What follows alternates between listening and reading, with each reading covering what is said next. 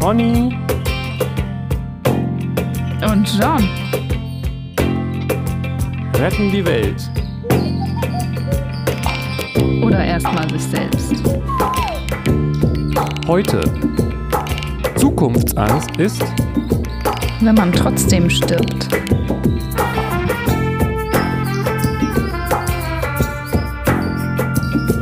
guten Morgen, guten Mittag oder was auch immer ihr gerade seid. Abend, gute Nacht. Mit Rosen verlacht. Nacht. Okay. Ge- Genau.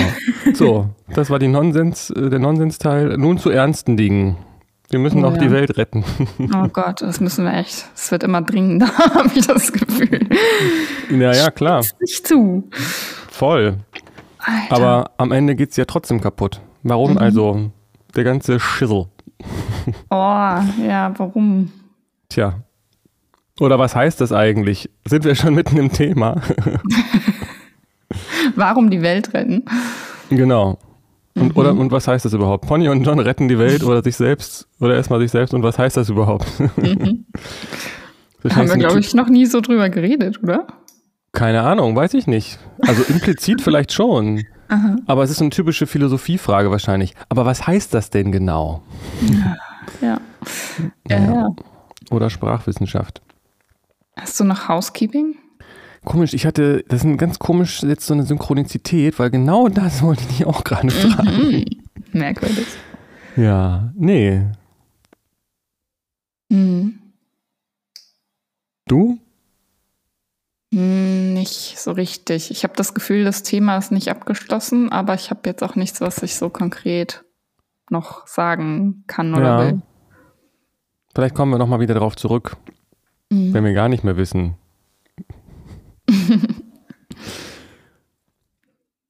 Tja, Ey, ich habe das Gefühl, die, also von wegen Lage spitzt sich zu und Ereignisse überschlagen sich. Ich habe irgendwie diese Woche, vielleicht habe ich zu viel konsumiert an so, was so in der Welt passiert. ach Ich so, lese- ich dachte gerade schon. Wir haben doch auch minderjährige Zuhörende. ich, ich lese, also ich vermeide es ja eigentlich so Nachrichten zu gucken oder zu lesen, aber wenn man so auf YouTube ist oder Instagram oder online einfach, man kriegt ja doch so Sachen mit mal. Und einige Sachen finde ich auch interessant und dann gucke ich mir das an. Aber das war irgendwie too much. Ich habe so, ich bin plötzlich, dann war ich in so einem Strudel drin und dann, boah, ah, okay, die ist da, das ist interessant. Ah, okay, das wird mir angezeigt, das finde ich auch interessant. Und dann so, Oh je. boah, dann war es echt, jetzt bin ich so überladen. Aber es waren noch alles so interessante Sachen. Also der ähm, Tobias Merz, das ist ein Aktivist in der letzten Generation, der war bei Veit Lindau zum Gespräch und es war ein mega gutes Gespräch, fand ich, weil auch dieser ganze Aktivismus und dann das, das Thema Spiritualität da aber mit reingebracht wurde, was ich ziemlich cool fand. Und dann war Luisa Neubauer bei Kurt Krömer, das war auch ein interessanter Talk. Und dann war Sarah Wagenknecht bei Lanz, das hätte ich mir, glaube ich, sparen sollen. Das war sehr anstrengend. Oh ja. Das Ähm. kann ich mir vorstellen. ja. Und dann habe ich noch, ich mache jetzt gerade Werbung für so ganz viele andere Formate. Offensichtlich, ja, aber nicht für Lanz offensichtlich. naja, also das, die Auseinandersetzung war, ist, glaube ich, wichtig, dass die stattfindet, aber sie war anstrengend, ja. Und dann, ich, es gibt ein Format, das habe ich erst jetzt erfahren, ganz neu, Anja Reschke ähm, auf ARD. Halt so eine, ja, weiß ich nicht, so Böhmermann-Style-Sendung. Halt, sie deckt irgendwelche Sachen auf oder beschäftigt sich mit irgendwelchen Themen so. John und da war aber Oliver das nicht das, das Thema äh, Sex und Macht oder Sexismus und Macht. Und das hat, Ah. war ja auch bei uns gerade so. Und ähm, dann wollte ich mir das Zufall? halt auch noch angucken und habe ich mir auch reingezogen. Ja, jetzt bin ich so aufgeladen mit ganz viel Input. Über YouTube oder wo? Weil äh, Krömer, meinst du jetzt hier Shea Krömer oder was? Weil das ist ja, ist ja nicht mehr, wie wir schon hatten. Äh, nee, ich meine sein Podcast Feelings. Ach, den kenne ich gar nicht. Mhm. Ich habe ich, jetzt, um das nochmal, vielleicht doch nochmal rund zu machen, ich habe jetzt doch nochmal ein paar andere Sachen von Faisal Kavusi äh, gesehen und ich glaube, das letzte, was ich hatte, war, dass ich dachte, Respekt, wie er damit umgegangen ist, aber ich glaube, so ganz ähm, kann ich dann das nicht, also nicht mehr dazu stehen, was ich da gesagt habe. Ähm, Ich Aber das finde ich jetzt, ist häufig so. Also, dass man, man kriegt ja immer nur so Ausschnitte und dann sieht man die Ausschnitte und dann sieht man das und das. Man hat ja nie die ganze Wahrheit. Man war, also, man weiß ja auch nicht, oder? Also, man lebt ja von Berichterstattung. naja, die Frage Und- ist, was hat man da überhaupt? Also, das sind Leute, die sich selbst inszenieren in Formaten, die inszeniert sind, weil sie bestimmte Interessen Mhm. haben, in der Regel Geld, äh, so unter anderem zumindest. Und äh, das ist ja dieses parasoziale Beziehungsding, ne? Also kennt man dann die Leute? Also ich, ich denke nein. Und ich weiß nicht, du hast ja auch so ein bisschen Erfahrung, vielleicht sogar mehr als ich in der Hinsicht. Und die Leute sind vor Mikrofon und auf der Bühne in der Regel nicht so, wie man sie privat trifft. So, das ist halt eine Show, oder, oder nicht? Vermutlich schon. Also, man- ja, ich glaube ja, in den allermeisten Fällen bestimmt. So, und ähm, außer bei uns natürlich. ja, ich meine jetzt mal ganz, äh, würdest du das bei uns sagen? Ich habe den Eindruck, ich, ich rede hier mit dir so, also wir reden natürlich auch so ein bisschen ins Mikrofon, aber ich habe schon auch den Eindruck, dass ich hier so mich nicht jetzt besonders irgendwie inszeniere, als ich das sowieso schon tue. Hm. Ja, ich bin auch einfach nur ich. Also, Ja. ich würde jetzt nicht in meinem äh, Nicht-Podcast-Leben andere Sachen sagen oder andere Haltungen vertreten oder mich mit anderen Themen beschäftigen. Das ist schon sehr, das ist jetzt authentisch, würde ich mal sagen. Ja, finde ich auch. Also würde ich, würde ich auch so sehen, was dich angeht. Und ich, äh, ja, habe auch den Eindruck, dass ich jetzt auch nicht groß anders bin. Ähm, Wir, wir reden ja auch viel aus unserem persönlichen das Kram. stimmt. Also, Ja, und ähm, wir haben zwar auch beide Bühnenerfahrung, aber ähm, das fühlt sich hier nicht so richtig an wie eine Bühne, sondern halt so wie eine gemeinsame Freund eben so schön sagte, als ob man uns bei einem Gespräch zuhört und dabei halt einfach nur sehr, sehr introvertiert ist. ja, genau. Hab auch ähm, nicht dieses Bühnengefühl. Also das auf der von der Bühne kenne ich das schon, dass ich da halt dann halt auch eine Figur bin und da eine andere Laune oder Energie vielleicht dann auch mal habe oder das drauf abziele, die zu haben, ja, um voll. eben bestimmt zu wirken. Aber das dieses dieses Gefühl habe ich hier gar nicht. Nee, ich auch nicht. Ja. Na gut, aber ähm, vielleicht sind wir einfach schon so in unseren Bühnenpersonen gefestigt, dass wir es nicht mehr merken. Und abends, wir. wenn ich ja. aufstehe und mir Jogurette aus dem Kühlschrank hole, da bin ich auch dieser komische Typ und ich weiß nicht, was der bei mir zu Hause macht. ähm, ich habe tatsächlich, ich glaube gestern oder vorgestern ein Video durchgezappt. Man guckt ja die Videos auf YouTube inzwischen auch meistens schon gar nicht mehr ganz, sondern nur den Anfang und das Ende. Und mit Mann meine ich jetzt mal irgendwen, zum Beispiel mich. Mm. Und der hat gesagt, er hat mal irgendwie zwei Wochen oder Monat oder was, äh, oder noch kürzer, weiß ich nicht, äh, Nachrichten-Detox gemacht und er sei ein völlig anderer Mensch geworden. Mhm. Ähm, und ich kann mich daran erinnern, dass ich das so vor fünf Jahren ungefähr hatte, ähm, wenn nicht noch länger, dass ich so eine totale Krise gekriegt habe, weil ich gedacht habe, es kommt immer noch ein Not Notthema drauf und es, Mhm. und es kommt immer noch was. Dann war es Fukushima, dann war es äh, hier Hartz-IV-Ausbeutung und äh, moderne Lohnsklaverei und natürlich äh, Klimakatastrophe und wirklich eins nach dem anderen. Und alles so groß. Finanzkrise, gut, das ist ein bisschen länger her so. Aber man hatte, ich hatte so den Eindruck, es, es, es gibt nur noch Katastrophen auf dieser Welt. Mhm. Und das hat mich einfach total fertig gemacht. Und das hatte was mit Facebook zu tun, ähm, weil da diese Sachen immer in meinen Newsfeed irgendwie gespielt wurden. Ja. Abgesehen davon, dass es natürlich sowieso höllisch süchtig macht, auch wenn es nur äh, Freunde und Bekannte sind, die da was teilen, äh, Ja. habe ich mir dann irgendwann so ein App, der so, so ein, ähm, ja, so ein Timeline-Killer geholt und das war, plötzlich hatte ich gar keine Lust mehr auf Facebook. das war richtig gut. Und ich denke, dass das auch äh, einen, ich weiß nicht, ob Absicht hat, aber es hat zumindest eine Wirkung. Also, dass, dass die Medien wollen ein Jahr dran Natürlich, halten. Ja, Und ja. das geht ja mit Angst. Und das wissen wir auch alle so. Ja. Aber ich frage mich dann, man, ich weiß nicht, um das noch, noch den, sozusagen mein Gedanke, warum ich mir aber dann auch Nachrichten angucke. Ich gucke auch praktisch gar keine Nachrichten. Und das meiste kriege ich ja dann doch irgendwie mit. Ähm, aber wenn man das sagt und jemand sagt, hier hast du das mit, äh, du weißt überhaupt nicht, was in der Welt los ist, sage ich ja doch, das mit dem Erdbeben in der Türkei, das habe ich jetzt zufällig irgendwie mitgekriegt, aber ansonsten habe ich keine Ahnung. So, ähm, dann wird man komisch angeguckt. Mhm. Ich weiß nicht, woran das liegt. Ob das auch mal mit diesem Bildungsbürgertum noch zu tun hat, dass man früher irgendwie um Viertel, äh, um 20 Uhr die ZDF äh, heute Show, äh, Nachrichten geguckt hat und äh, war das, nee, ARD? Egal, ich weiß nicht mal mehr, wo das lief. ähm, ja. ja. Tagesschau ist ja das Nachrichtenmagazin und alle Welt geht irgendwie davon aus, dass das alle Welt guckt. Also so habe ich den Eindruck. Genau, und ich ja. meine, das ist ja auch jetzt nicht, es ist ja nicht so, dass es unwichtig ist, was in der Welt passiert, aber ich frage mhm. mich, wenn man das mal so wirklich konkret sich anguckt, was davon betrifft mich denn jetzt gerade, ich sag mal, mhm. mehr als meine Freunde. Mhm. so. Ja. Ich kann das auch gar nicht gucken. Also wenn ich Tagesschau gucke oder Nachrichten wirklich, dann äh, kann ich nicht schlafen und es geht mir schlecht. So, das, das meide ich total. Aber das, was ich mir jetzt reingezogen habe, das sind ja keine klassischen Nachrichten in dem Sinne.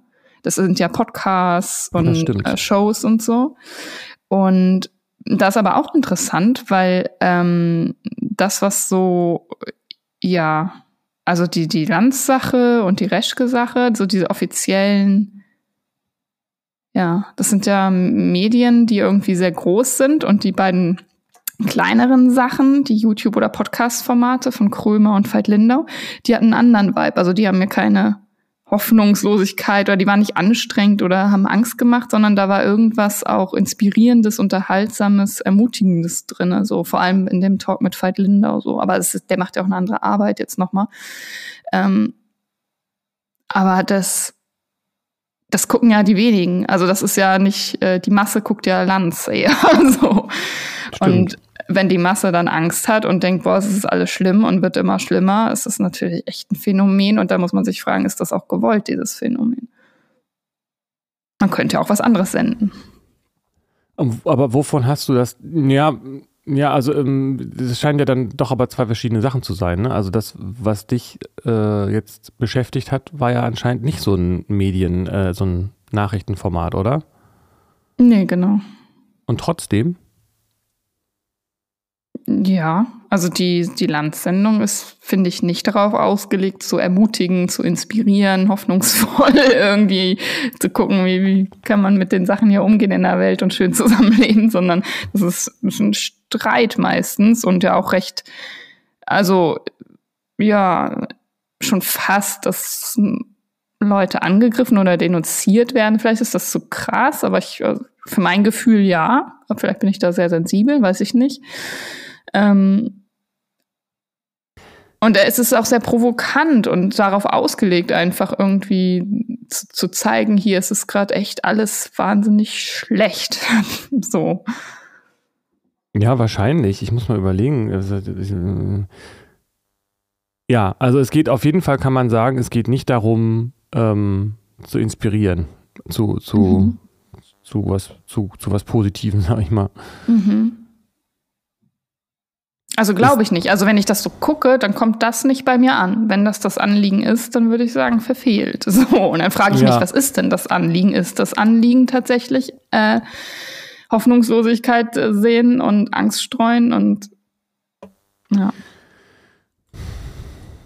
Also ich komme halt mit dem Lanz irgendwie nicht klar, muss ich sagen.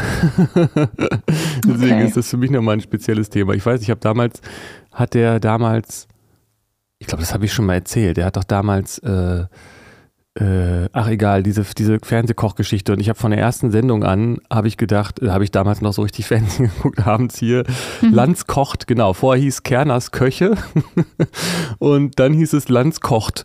Aber Lanz hat nicht gekocht. Er stand einfach nur doof rum und hat genervt. Und der hat vom ersten Augenblick, hatte der so, wirkte der so aufgesetzt und selbstbezogen und, und, uah. Es berührt irgendeine schlechte Erfahrung in mir. Mhm. Ähm, also der wirkt auf mich total äh, unauthentisch und künstlich so. Mhm. Äh, wobei er vielleicht gar nicht nur so schlechte Sachen sagt. Aber ist es nicht, frage ich mich jetzt, einfach so dieser fehlgeleitete Gedanke, den den wir als, als Leben und den wir auch individuell als Personen haben, dass wir denken, dass Angst hilfreich ist, weil die schützt einen ja vor der schlechten Zukunft. Das heißt, warum sollte man in, in der Fernsehshow sich nicht mit bedrohlichen Themen beschäftigen, weil dann hat man ja eine bessere Zukunft. Wenn man sich nicht um die Bedrohung kümmert, dann geht es ja bergab. Ja, aber das ist doch der Suchtkick, der auch dann Mhm. da mit eine Rolle spielt, oder nicht? Ja, irgendwo leider schon, ja.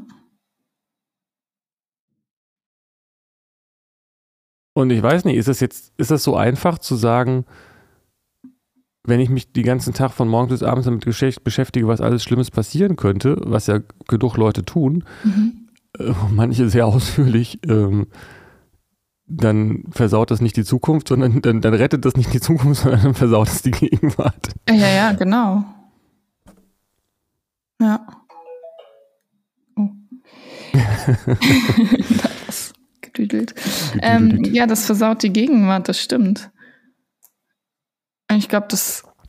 Also ist das denn gewollt? Also, dass wir in einer Gegend. Oder von wem ist das gewollt? Warum, warum machen Menschen das? Warum agieren die großen Medien so? Was soll denn das? Warum versauen die uns die Gegenwart? Naja, also letztendlich machen wir es ja selbst, aber, Klar. ähm, aber ähm, wenn man das mal so als System sieht, das ist halt einfach diese Funktion, die das Vorstellungsvermögen hat. Das Vorstellungsvermögen kann sich ausmalen, was alles Schlimmes passieren kann. Und dann kann es davor Angst haben, was überhaupt völlig irreal ist. Also die Zukunft existiert ja nicht und die Vorstellungskraft ist ja letztendlich nichts anderes als Vorstellungsvermögen. Die ist ja die, ist ja die Zukunft. Ja. Zukunft existiert ja nur in der Form, dass ich mir vorstelle, wie sie sein könnte. Oder? Oh, keine Ahnung. Vermutlich, ja. Ja, ich überlege gerade. Also die Zukunft ist ja nicht, also die kommt, trifft, tritt ja auch nie ein. Es ist tröd, wenn ich sage, die Zukunft ist Mhm. eingetroffen, meine ich ja damit, es ist das, es ist das zum Jetzt geworden, was ich mir ausgemalt habe, was, was sein könnte. Genau. Alles ist im Grunde jetzt, ja. Ja, ja, genau. und, und das ist einfach die, die App, die wir haben, die uns natürlich auch so weit gebracht hat, dass wir diese fantastische Fähigkeit haben, so unglaublich detailreich äh, uns zu erinnern und daraus auch äh, Sch- Schlüsse auf die Zukunft zu, zu ziehen, die ja auch oft eintreffen. Ist ja nicht so, dass wir überhaupt gar nichts über die Zukunft wissen, außer dass sie nicht existiert ja. Sondern das nutzt ja was. Das hat sich ja evolutionstechnisch oder wie auch immer man das nennen soll, hat ja dieses Vorstellungsvermögen einiges auf dem Kasten so. Aber im Grunde genommen müssen wir da vielleicht alle ein bisschen mehr Suche machen.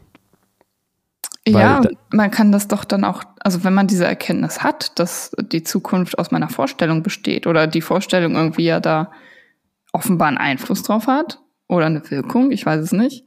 Auf jeden Fall aufs, aufs Jetzt, also wie ich mir die Zukunft vorstelle, wirkt zumindest auf das Jetzt, wie ich das jetzt erlebe. Äh, dann kann Ja. man sich das doch auch mal geil vorstellen und nicht, nicht die ganze Zeit äh, als Bedrohung. Naja, es steckt ja auch dieser Kontrollzwang dahinter, sage ich mal, beziehungsweise diese, diese völlig irregeleitete Annahme, man hätte, ähm, also das ist ja schon fast äh, größenwahnsinnig, dass man denkt, man könne dann diese Zukunft auch verhindern. Mhm. Und wenn es jetzt sowas ist, wenn man, wenn man vor lauter Nachrichten das Gefühl hat, ich kann ja sowieso nichts ändern, Mhm. ähm, dann hört man ja auch nicht damit auf, oder? Womit also- hört man dann nicht auf? Ja, sich diese, diese Angst zu machen. Mhm. Man könnte ja auch einfach irgendwie sich so viel von diesen Katastrophennachrichten anhören, bis man merkt, Mhm. es wird sowieso alles scheiße, die Welt wird sowieso untergehen und alles Mögliche. Mhm. Okay, dann, dann machen wir doch jetzt das, jetzt, jetzt das Schönste draus, was wir draus machen können, wenn es sowieso kaputt geht. Ich meine, davon abgesehen, dass die Welt sowieso irgendwann untergeht. Ja, so, aber das, also diese Sichtweise kenne ich schon, kenne ich vor allem auch von Jugendlichen, mit denen ich arbeite und spreche. Äh, wir können ja gar nichts mehr machen, dann können wir auch jetzt den Moment genießen und uns das schön machen. Aber dieses Schön machen ist halt dann, äh, da gehen die Vorstellungen sehr weit auseinander, was schön ist. Ganz genau. Und das ist nämlich genau dann auch das Problem, dass dann Leute sagen, ja cool, dann hier, äh, her mit den Drogen, her mit dem, was Genau. auch immer alles. Äh, äh, das meine ich damit nicht. ist schön und Hedonismus und ja. Ja.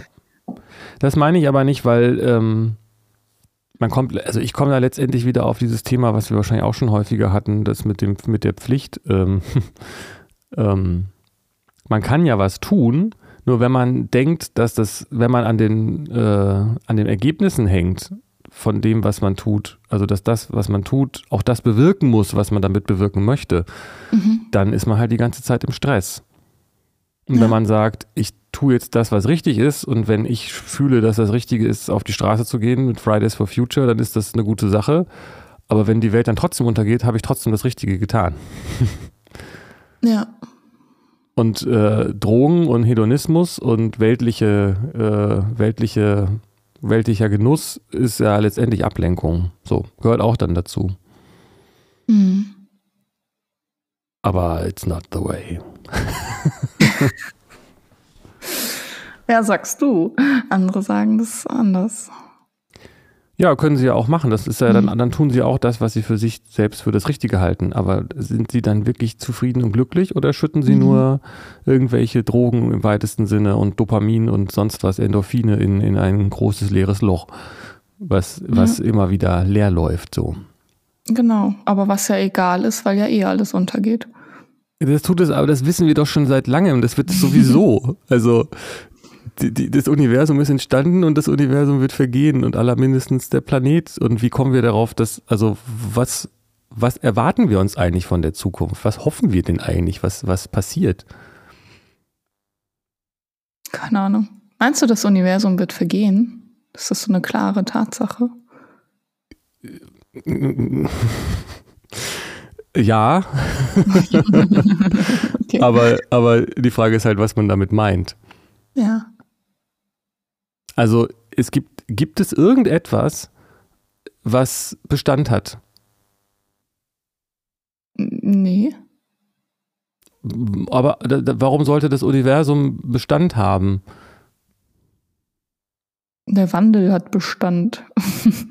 also ja, das stimmt. Verändert sich dauernd. Das heißt, weiß nicht, ob das dann gleichzusetzen ist mit, dass das vergeht. Kommt natürlich an, es sind Worte so, aber ja. Ja, doch, das meine ich ja damit. Es gibt nichts, was, äh, es gibt nichts, was ewig ist, sag ich mal. Das ist doch mhm. das Gefühl, oder? Es gibt, ich meine, die mhm. Menschen gab es nicht ewig. Denken, also irgendwie denken doch aber alle, dass das so Menschen sein wird. gab es nicht ewig, da bist du jetzt aber schon ganz schön weit. Überhaupt nicht, war ja gerade noch beim Urknall. Also, was meinst du? Also, ist, was, ja. oder, oder habe ich dich falsch verstanden? Ich glaube also, schon, es erklang so wie aus der Zukunft. Äh, die Menschen gab es nicht ewig, die waren ja auch nur so eine kurze Episode hier. Ja, aber Fakt. Ich meine, wie lange gibt es Menschen? 300.000 Jahre oder was? Wie lange gibt es das Universum? Habe ich vergessen? 16 Milliarden Jahre oder was? Mhm. Dieses Universum, sage ich mal. Und wir wissen ja auch nicht, was, ne, was davor mhm. passiert ist und, und was danach passiert oder ob das überhaupt Begriffe sind, die da, die da wirken können. Tendenziell mhm. eben einfach nicht.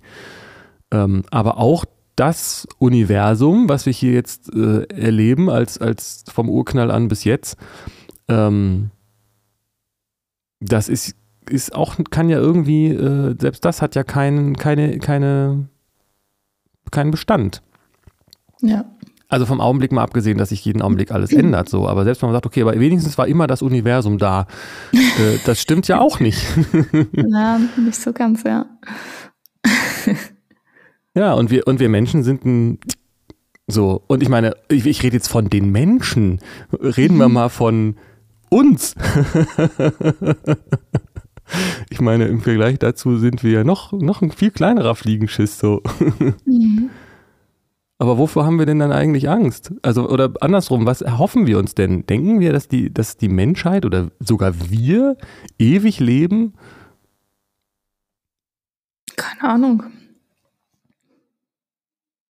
Also. Naja, Angst, wovor haben wir Angst? Angst vom Tod ist ja wahrscheinlich das, das ja. Urthema. Genau. Aber das heißt, irgendwie, irgendwie haben wir Panik davor zu sterben, obwohl wir genau wissen, dass es passiert.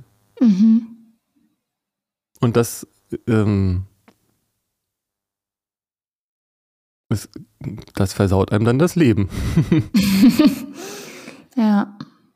Geht ja nicht allen so. Man merkt ja auch, es gibt ja auch Menschen, die sich damit arrangiert haben und das macht auch einen Unterschied, finde ich.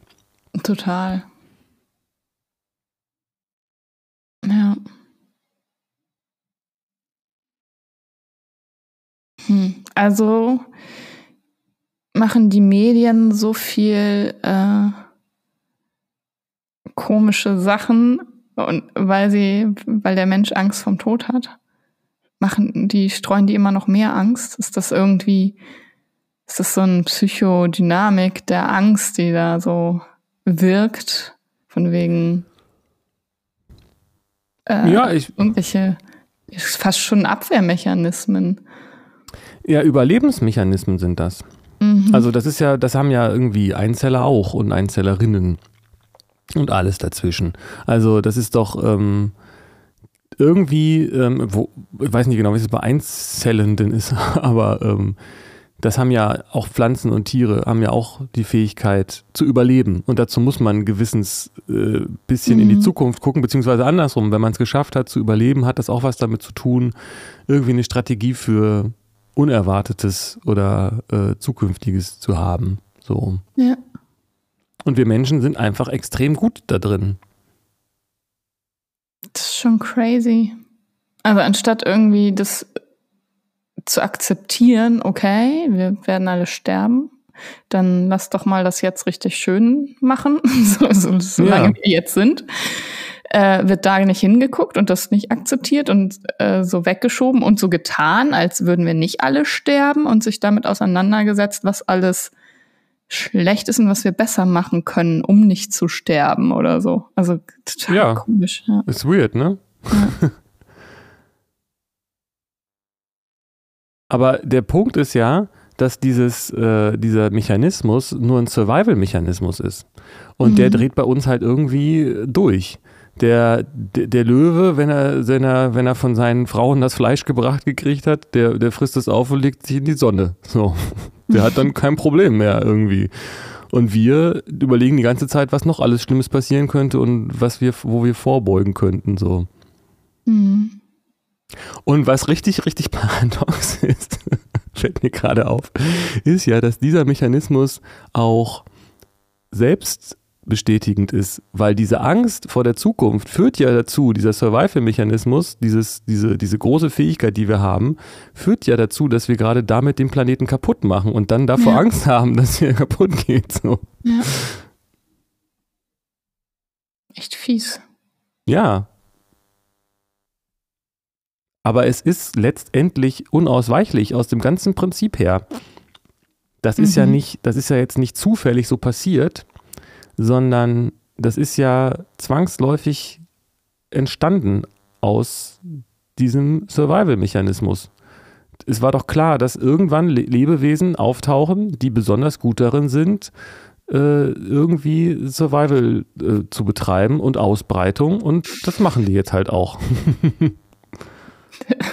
die besonders gut darin sind, äh, das ist so crazy, sich die besonders gut in Überlebensstrategien sind, um sich selbst und sich dabei selbst zerstören. Das ist, das ist total. Das ist ja. Na, ich weiß nicht, es hat was mit, das hat was halt mit materiellen Ressourcen zu tun, so, ne? Mhm. Und wir sind jetzt so gut, dass wir letztendlich ähm, mehr ausbauen. Ja, ich meine, am Ende weiß ich jetzt nicht genau, die ganzen Ressourcen verschwinden ja in dem Sinne auch nicht, oder? Also, ich meine, wir werden dann halt auch irgendwann zu Erdöl und das wird dann irgendwann jemand anderes fressen. ja.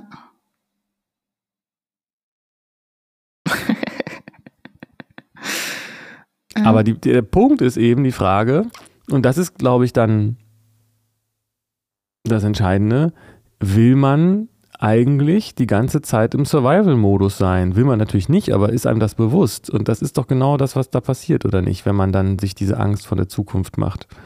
Mhm. Dann, dann hat man die ganze Zeit, also letztendlich ist, ja, genau. Warum will man das? Oder ist es nicht sinnvoller zu sagen, ich bin es doch, ich bin doch jetzt hier. mhm. Na, warum will man das? Ich weiß nicht, ja, das ist, das Leute wirklich wollen, sondern eher, dass ja was unbewusst und nicht erkannt. Ja. Genau. Und weil das, weil das zwanghaft ist letztendlich. Mhm. Zwanghaftes Grübeln ist das. Aber das ist etwas, was äh, jetzt nicht nur klinisch relevant ist oder nicht nur, wenn es klinisch relevant ist, sondern halt bei den allermeisten, würde ich mal behaupten. Genau. Naja, eigentlich gesellschaftlich akzeptierte Spaltungszustände. Ja, ja. Naja, auf eine Art ja sogar schon fast andersrum, dass wenn man es nicht macht, dass man da komisch angeguckt wird. Ja, ja, genau. Ja, ja, du bist ja der Irre, wenn du einfach glücklich bist im, im Unglück. Ja, das ist richtig. Setz dich mal in eine Bahn und lach mal einfach so.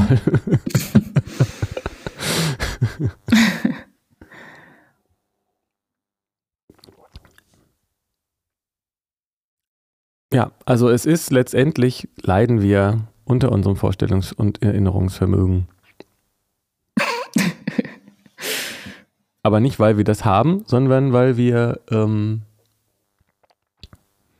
weil wir es, weil wir nicht merken, dass das etwas ist, was wir ähm, einsetzen können, so. Ja. Sondern wir machen uns, wie es so schön heißt, zum, zum Sklaven unserer Sklaven. Mhm. Unserer Sklaven, Sklaven. Hatten wir auch schon mal, ne? Also im Grunde genommen doch, sollte es doch so sein, dass mein, mein, mein Denken mir gehorcht und nicht andersrum. Mhm. Ja, ja, genau. Und meine Sinnesorgane auch meinem Denken. Also ich sollte doch, es sollte doch nicht so sein, dass ich eine bestimmte Sinneserfahrung haben oder nicht haben will und dann das meinem Denken sagt, was es tun soll, um das herzustellen. Und, mhm. und dann bin ich glücklich. Eigentlich sollte es doch nur andersrum sein. Ich sollte doch mhm. entscheiden, was ich denke und was, was, äh, was ich tue. So. Mhm. Ja, ja, genau. Die Basis ist eigentlich, ich bin glücklich und deswegen denke ich das und deswegen tue ich das. Und, genau. Ja. Aber das ist natürlich auch, ähm, wie du auch sagst, gesellschaftlich einfach so Konsens, ne? Also, dass man, das sind halt mhm. diese ganzen Suchtfaktoren.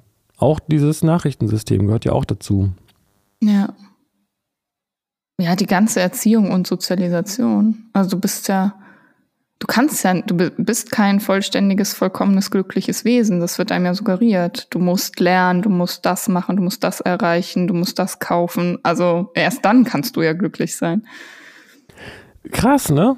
Und mhm. alles auch genau in diesem ähm, Zusammenhang. Also wenn du nicht dies und jenes Auto fährst, dann gucken die Leute doof oder was auch immer. Ich kenne mich da nicht aus, aber das ist mhm. doch auch genau dieser Mechanismus, oder nicht? Also das heißt, ich will, ich habe Angst davor, dass mich die Leute komisch angucken oder dass ich keine Frau kriege oder das, was auch immer, ne? dass ich meine Gene nicht verteilen kann. Das steckt ja immer alles doch, wenn man genau hinguckt, ganz basic-mäßig da drin.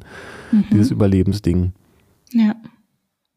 Also muss ich wohl jetzt aufpassen in der Schule, um eine gute Zensur zu kriegen, um einen Job zu kriegen, um eine Frau zu kriegen, mhm. um ein mhm. Auto zu kaufen, um meine Gene zu verteilen und Frau und Auto andersrum, man kann, ne, aber ähm, sage ich jetzt mal so, ich weiß nicht, ob das heutzutage noch so ist. naja, doch. Also sonst, wenn das nicht so wäre, dann bräuchten wir, also dann, dann sähe die Welt, glaube ich, anders aus. Ja, Nein, es spricht ja auch nichts dagegen, äh, seine Gene zu verteilen, so. Aber die Frage ist, mhm. ähm, macht man das aus einem Survival-Mode heraus oder aus einem, ja, was ist eigentlich das Gegenstück? Freude-Mode? Weiß ich nicht. Mhm.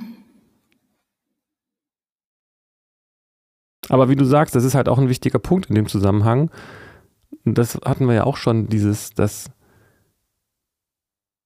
der Ursprung ist die Freude und nicht die, die Unzufriedenheit. Wir machen uns aktiv unzufrieden mit Hilfe unserer Vorstellungsvermögen und äh, Erinnerungsvermögen Batterie so.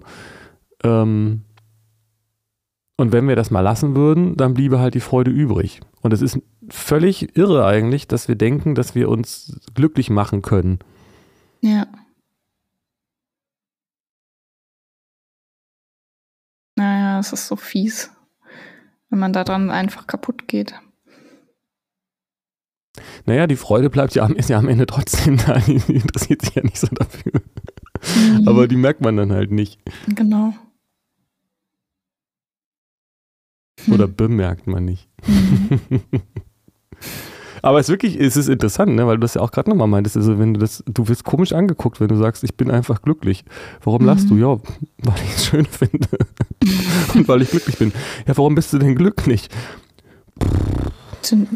Weil wir alle glücklich sind. genau. Das sag ja. mal bitte. Genau. ja, man kann ja sagen, weil ich, weil ich mir keinen, weil ich keinen Grund habe, unglücklich zu sein. Mhm. Aber warum denn nicht? weil ich mir keinen suche. Voll assi. Naja. Ja, schon komisch. Ich hatte, diese Woche war Elternsprechtag in der Schule meines Sohnes. Mhm. Und ähm, ich habe, man hat so getimed Zeiten, immer zehn Minuten mit einer Lehrkraft zu sprechen irgendwie. Und dann begegnet man auf dem Flur auch andere Eltern, die warten und sowas. Und dann habe ich äh, mich mit irgendeinem Elternteil unterhalten. Das kenne ich nicht, keine Ahnung, war, glaube ich, aus einer anderen Klasse. Und ähm, hat so das Gespräch angefangen, ähm, also mein Gegenüber hat das Gespräch angefangen, so mit dem Ja und jetzt dieser Notendruck auf dem Gymnasium und das ist ja hier ganz anders und plötzlich schreiben die Kinder nicht mehr nur Einsen und äh, ich musste unbedingt mal drüber reden, so, dass das ja nicht, dass das den nicht, dass das ja so nicht geht und sowas. und ich war halt so, also mir sind halt Noten komplett egal. So. Also ich wollte halt nur wissen, was, was die Lehrkraft für einen Eindruck hat, wie es ihm geht in der Schule, so, weil da bin ich ja nicht dabei, das sehe ich nicht. Und ich kann natürlich ihn fragen und mit ihm sprechen, aber es ist schon interessant, einfach die Wahrnehmung der Lehrkraft zu hören, so. Ja. Und denke mir so, das ist doch, also wenn die Kinder Notendruck spüren, das kommt ja irgendwo her, den haben die ja nicht einfach so von sich. Das wird ja durch Lehrkräfte und Eltern und so an die rangetragen. Und wenn man das also man kann das doch einfach mal nicht machen. so, also man kann die Kinder doch in die Schule gehen lassen und sagen, ja, mach da mit und äh, solange es dir gut geht, ist gut und wenn nicht, dann äh, sag mal Bescheid und dann finden wir eine Lösung und was du für Noten hast, spielt einfach keine Rolle. Aber so ist es ja nicht. Das spielt ja für die meisten Eltern eine wahnsinnig große Rolle und dann ist doch klar, dass die Kinder Notendruck haben und dass ja nicht die Schule oder das Gymnasium an sich dran schuld oder dass die plötzlich auf einem Gymnasium sind, sondern das ist einfach die Angst vom Tod der Eltern, die die ans Kind übertragen letztlich. Auf eine Art schon, ja. ja.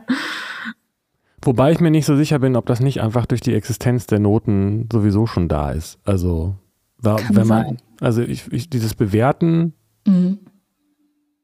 was hat es für einen anderen Vibe als du musst, du musst sonst. Ja. Und da kommt es ja wahrscheinlich auch her. Also es geht ja um Leistung und Leistung hat eben genau damit was zu tun. Man wird ja, kriegt ja keine gute Zensur dafür, dass man zufrieden war. genau.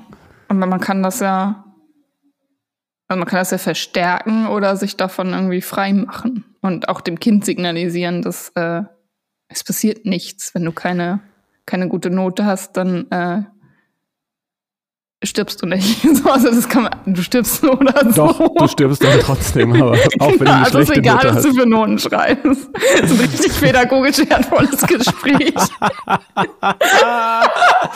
naja. Du stirbst so oder so. naja. Also mein, mein Racker hier, der kam neulich nachts um abends um elf irgendwie, meinte er so, jetzt Papa, aber erklär mir das doch nochmal. Habe ich das schon erzählt? Nee. Und er meinte so, aber jetzt erklär mir das doch nochmal bitte. Ich habe so gedacht, ich muss ja sowieso sterben. aber was hat denn das hier alles jetzt eigentlich dann, was soll denn das jetzt eigentlich? Warum mache ich denn das jetzt hier eigentlich alles, wenn ich am Ende mhm. sowieso sterben muss? Mhm. Erzähl doch mal, was soll das? So. Voll gut. Ja, habe ich auch so gedacht, hey. ähm, aber das heißt, es ist, ähm, ich würde jetzt auch nicht mit jedem Kind sagen, hey, wieso, du stirbst doch sowieso. Aber es gibt auch Kinder, die das, oder in dem Fall ein Jugendlicher, der, äh, die sich darüber auch schon tiefgreifende Gedanken machen. Auf jeden und, Fall. Und ich finde das auch schade, dass es auf eine Art so ein Tabuthema ist, ne? Dass man, wenn Kind, wenn, also wenn ein Kind mhm. auf mich zukommt und sagt, ich muss doch bestimmt irgendwann auch sterben, dann zu sagen, mhm. nein, nein, oder was auch immer, oder nein, aber erst viel später. Ne? Ähm, Quatsch, ja. Ja, man kann sagen, das stimmt und es ist, äh, es ist, da, da bist du was auf der Spur oder sowas. Mhm. Ja, genau. Man kann ja dann sprechen. Ja, und wie geht's dir damit? Und, und äh, was denkst du dazu? Und also das einfach irgendwie nicht sofort wegdrücken, ne? Als wäre das genau. so. Ja. Aber dazu äh, vielleicht wäre so eine Vermutung oder Unterstellung, dass wenn man das nicht macht, dass es halt was damit zu tun hat, dass man halt nicht will, dass es dem Kind schlecht geht. Dann denkt man meist ein schlechtes Elternteil oder ein schlechter Bezugsperson oder man mhm. möchte das nicht, weil man da selbst irgendwie dann sich dann mit dem Thema auseinandersetzen muss und so. Und gerade Kinder, ich meine, du weißt es wahrscheinlich besser als ich, sind mhm. da ja manchmal noch, noch weiter als Erwachsene, Auf weil die Fall. noch nicht so versaut sind. Ja, so. ja. ja. Die stellen einfach mal so eine naive Frage. Klar. Ja, und es ist ja auch irgendwie ein Vorurteil oder einfach ein Missverständnis, dass es dem Kind schlecht geht, ähm, wenn es weiß, dass es sterben wird. Also dass das, dass das Kind das von sich aus als was Schlimmes bewertet oder Angst davor hat, als so. Das weiß ich gar nicht, ob das so ist. Das merkt man ja irgendwie. Also ob das Kind äh, weint, nachts aufwacht und sagt, ich habe Angst vor dem Tod mhm. und die mhm. Welt geht unter, oder ob es in einem klaren Augenblick auf einen zukommt und mhm. das so feststellt. So ist genau, ja schon ein Unterschied. Genau, das ist was anderes, ja. Und in dem Fall, in dem ersten Fall würde ich ja auch nicht sagen, du musst doch sowieso sterben, schlaf doch weiter. Genau. ja. Das ist ja dann doch sehr individuell, die Situation. So. Aber ist ja bei Erwachsenen genauso. Ja. Ja, ja, klar. Aber die Frage, die dahinter steckt, ist ja tatsächlich das, was wir hier gerade auch schon hatten, mhm.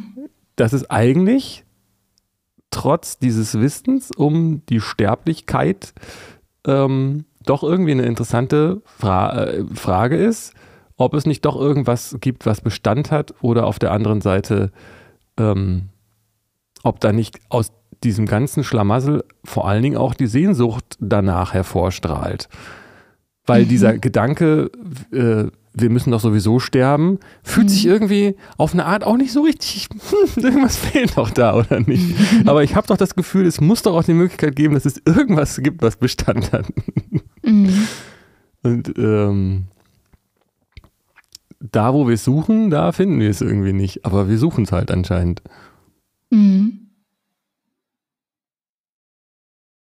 Ja.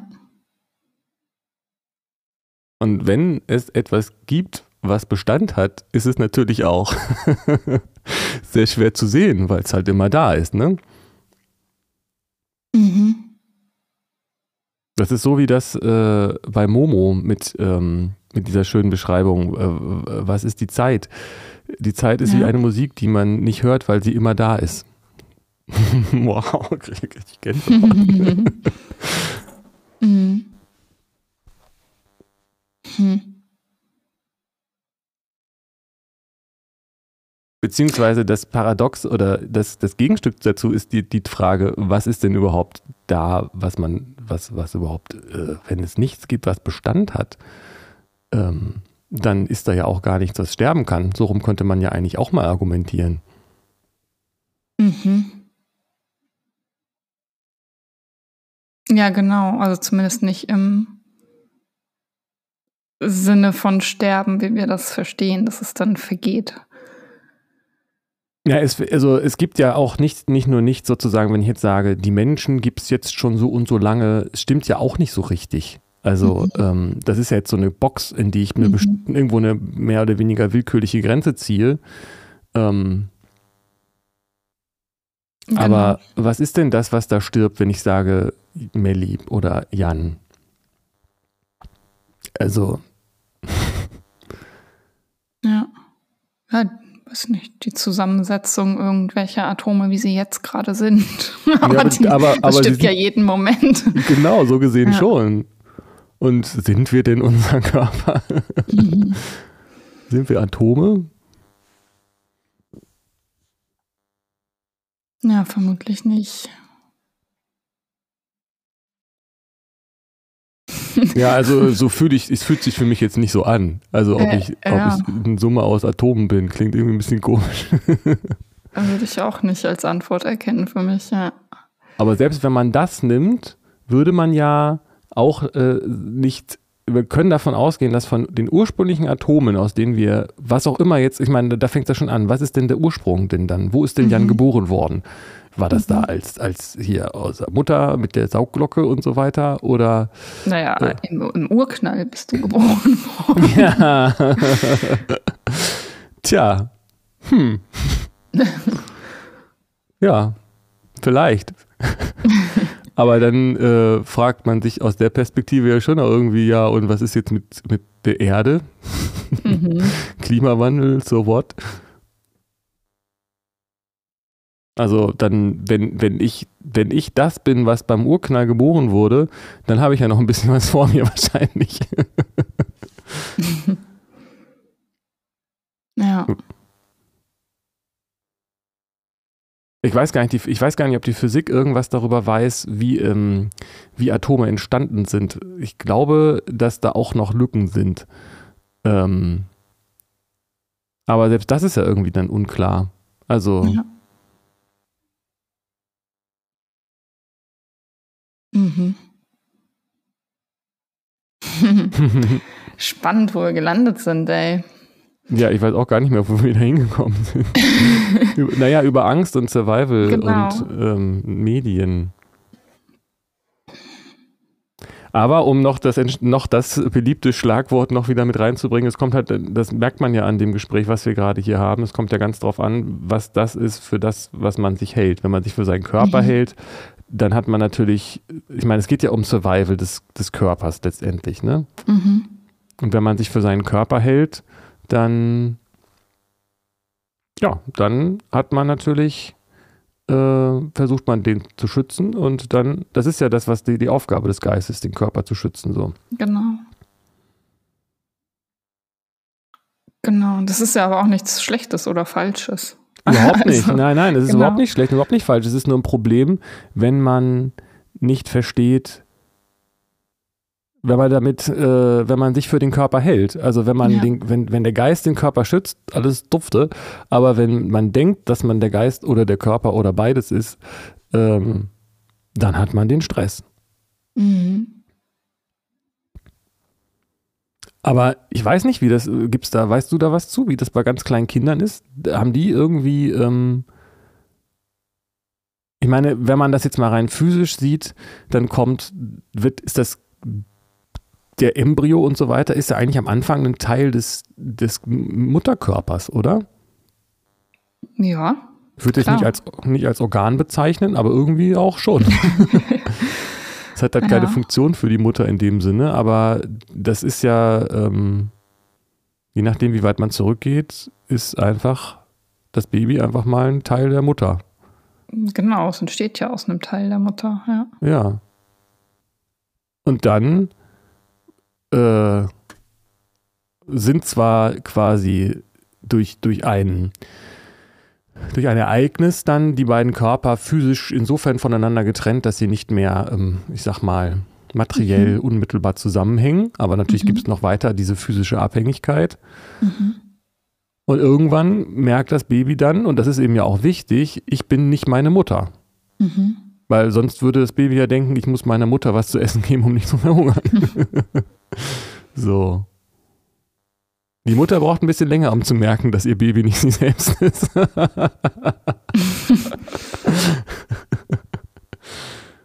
Weil die, ich weiß nicht, wie ist denn das? Wie würdest du das für dich sagen? Ob ich weiß, dass mein Kind nicht ich selbst bin? Naja, du hast doch den Prozess dann doch erlebt, oder nicht? Also ist das, es ist doch ein Teil deines Körpers aus dir rausgekommen und war dann plötzlich irgendwie nicht mehr dein Körper, aber vielleicht ja doch irgendwie, oder? Nee, es hat sich nicht wie mein Körper angefühlt, aber es hat sich schon in mir nicht wie mein Körper angefühlt. Also ich hatte ganz früh so dieses, okay, da ist jetzt jemand anderes. Also da ist jetzt jemand drin und mein Körper wird dazu benutzt, äh, dass dieses andere Wesen auf die Welt kommen kann. So. Das klingt schön. Ja, es Jetzt finde ich es auch schön. Damals fand ich es auch, äh, war es auch teilweise gruselig und anstrengend für mich. Das, äh, da bist du nicht alleine damit. Ja. Weil von den, von der Angst vor der Geburt äh, abgesehen, weiß ja nicht, äh, ist ja auch verbreitet so. Ja, ja, davor hatte ich zum Glück nie Angst, nee. aber allein dieses Gefühl, ich bin nicht mehr allein. Ich bin jetzt hier die ganze Zeit, ist jemand da in mir? Das kann, hat mich schon zwischendurch ziemlich crazy gemacht.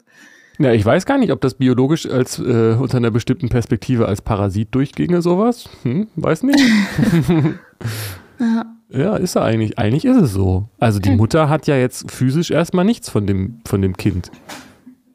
Oder? Nee, also eher, eher Belastung. Also, ja, eigentlich schon. Da ist jemand, der will die ganze Zeit was und du musst dich halt nicht nur um deine Bedürfnisse, sondern um die Bedürfnisse von die, die, die jemand anderem kümmern, der in dir drin ist. Und genau. der macht ganz klar, was er essen will, wann er essen will, was, was er braucht, was, was ihm gut tut, welche Musik er mag und so. Also, wenn man da sehr feinfühlig ist, ich glaube, es gibt ja auch Leute, die oder Menschen, die sind schwanger und merken das bis zum neunten Monat nicht oder was auch immer, keine Ahnung.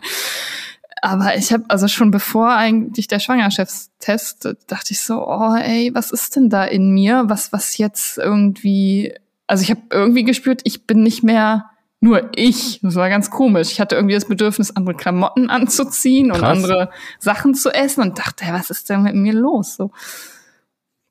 Interessant. Mhm. Müsste, äh, muss, ich mal, muss man direkt nochmal andere Leute fragen, wie sie das erlebt haben. Ja, kann mir vorstellen, dass das häufiger gibt. Bestimmt. Aber das würde ja so ein bisschen der, äh, oder das passt ja dann eigentlich nicht zu dem, was ich gesagt habe, dass das, dass die Mutter das äh, Kind für einen Teil des eigenen Körpers hält. Aber mhm. trotzdem mhm. gibt es ja dann auch, und vielleicht ist das ja auch der Grund, warum man das dann doch irgendwie auf sich nimmt in der Regel, ähm, dass da irgendwo ja auch die Programmierung dazu da sein muss, so nach dem Motto, ich kenne dich nicht, aber ich, ich still dich trotzdem. Klar. so. Dieses andere zu schützen, das ist auf jeden Fall ganz tief drin. Ja, und das hat ja genau auch mit diesem Survival-Mode zu tun. Das heißt, auch wenn es vielleicht dann nicht körperlich ist, identifiziert man sich ja doch mhm. mit dem Kind, weil es ja irgendwie die Gene sind. So und mein alles Fleisch andere auch. und Blut. Das ist auch ja. so ein komischer Satz, ja? Genau. Und das ist, ähm, ist ja auch wichtig. Auch das ist wichtig. Ja, ne? ja, klar. Also sonst würde das Kind ja nicht überleben. ja, und, genau. Ja. Und dann gäbe es uns Menschen auch gar nicht. So. Mhm.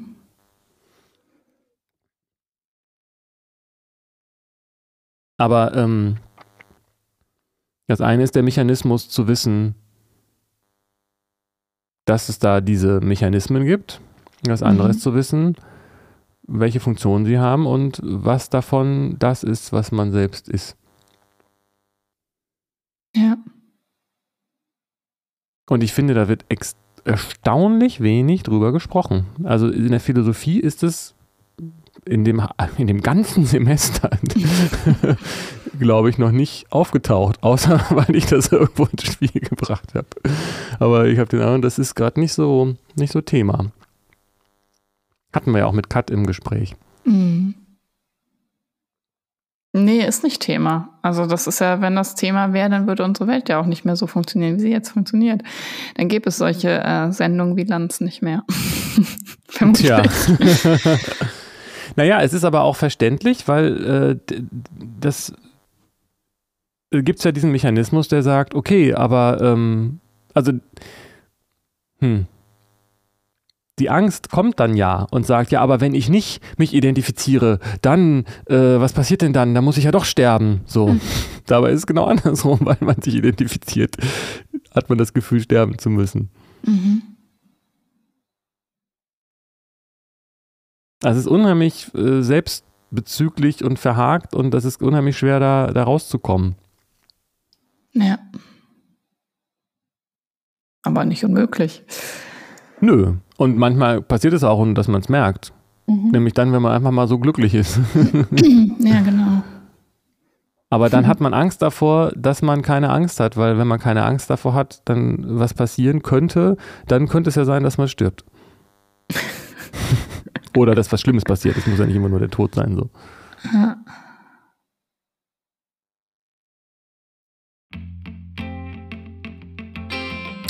Wie bitte nennen wir jetzt diese Folge?